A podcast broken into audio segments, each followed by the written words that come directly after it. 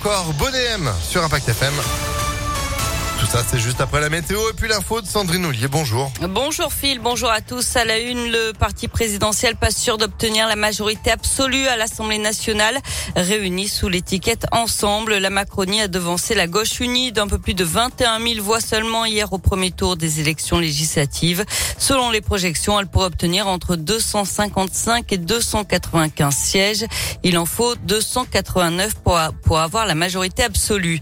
Dans le Rhône, les candidats de la majorité sont en recul par rapport à 2017. Qualifiés pour le deuxième tour dans 13 circonscriptions sur 14, ils ont vu l'écart se resserrer, notamment face aux candidats de la NUPES qui se sont parfois hissés en tête du premier tour.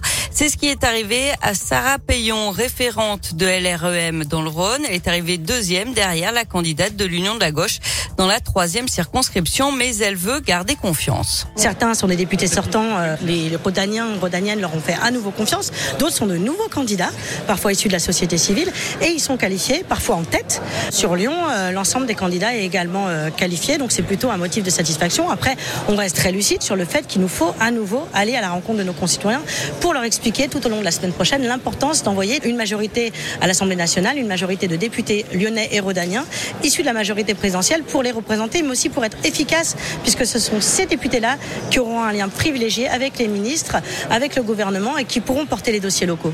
Et dans notre département, il y aura 11 duels entre la NUPES et les candidats de la majorité présidentielle, un autre entre la NUPES et un candidat LR et deux duels ensemble LR dans la huitième et la neuvième circonscription. Aucune triangulaire puisque pour être présent au second tour, en arrivant troisième, il faut avoir franchi la barre des 12,5% des inscrits, ce qui ne est le cas nulle part dans le Rhône, en cause un fort taux d'abstention, près de 48% dans notre département.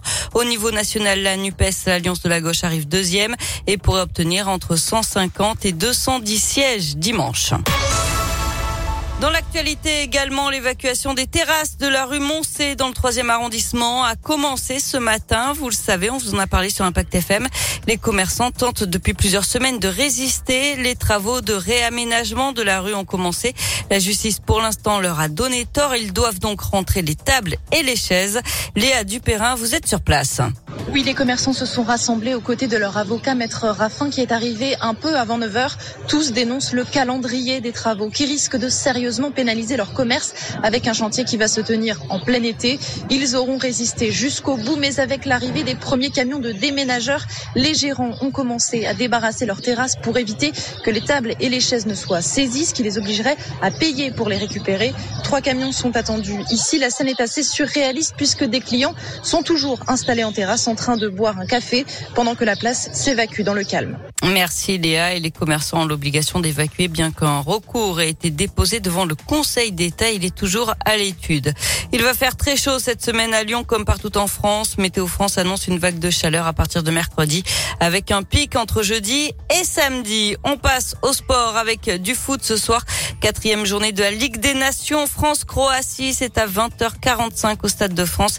Et pour l'instant, les Bleus n'ont toujours gagné aucun match. Mais ça va être pour ce soir. Certainement. Mais oui, avant de partir en vacances, justement, voilà, ils ont tout, tout mis de côté euh, pour tout donner face à la Croatie.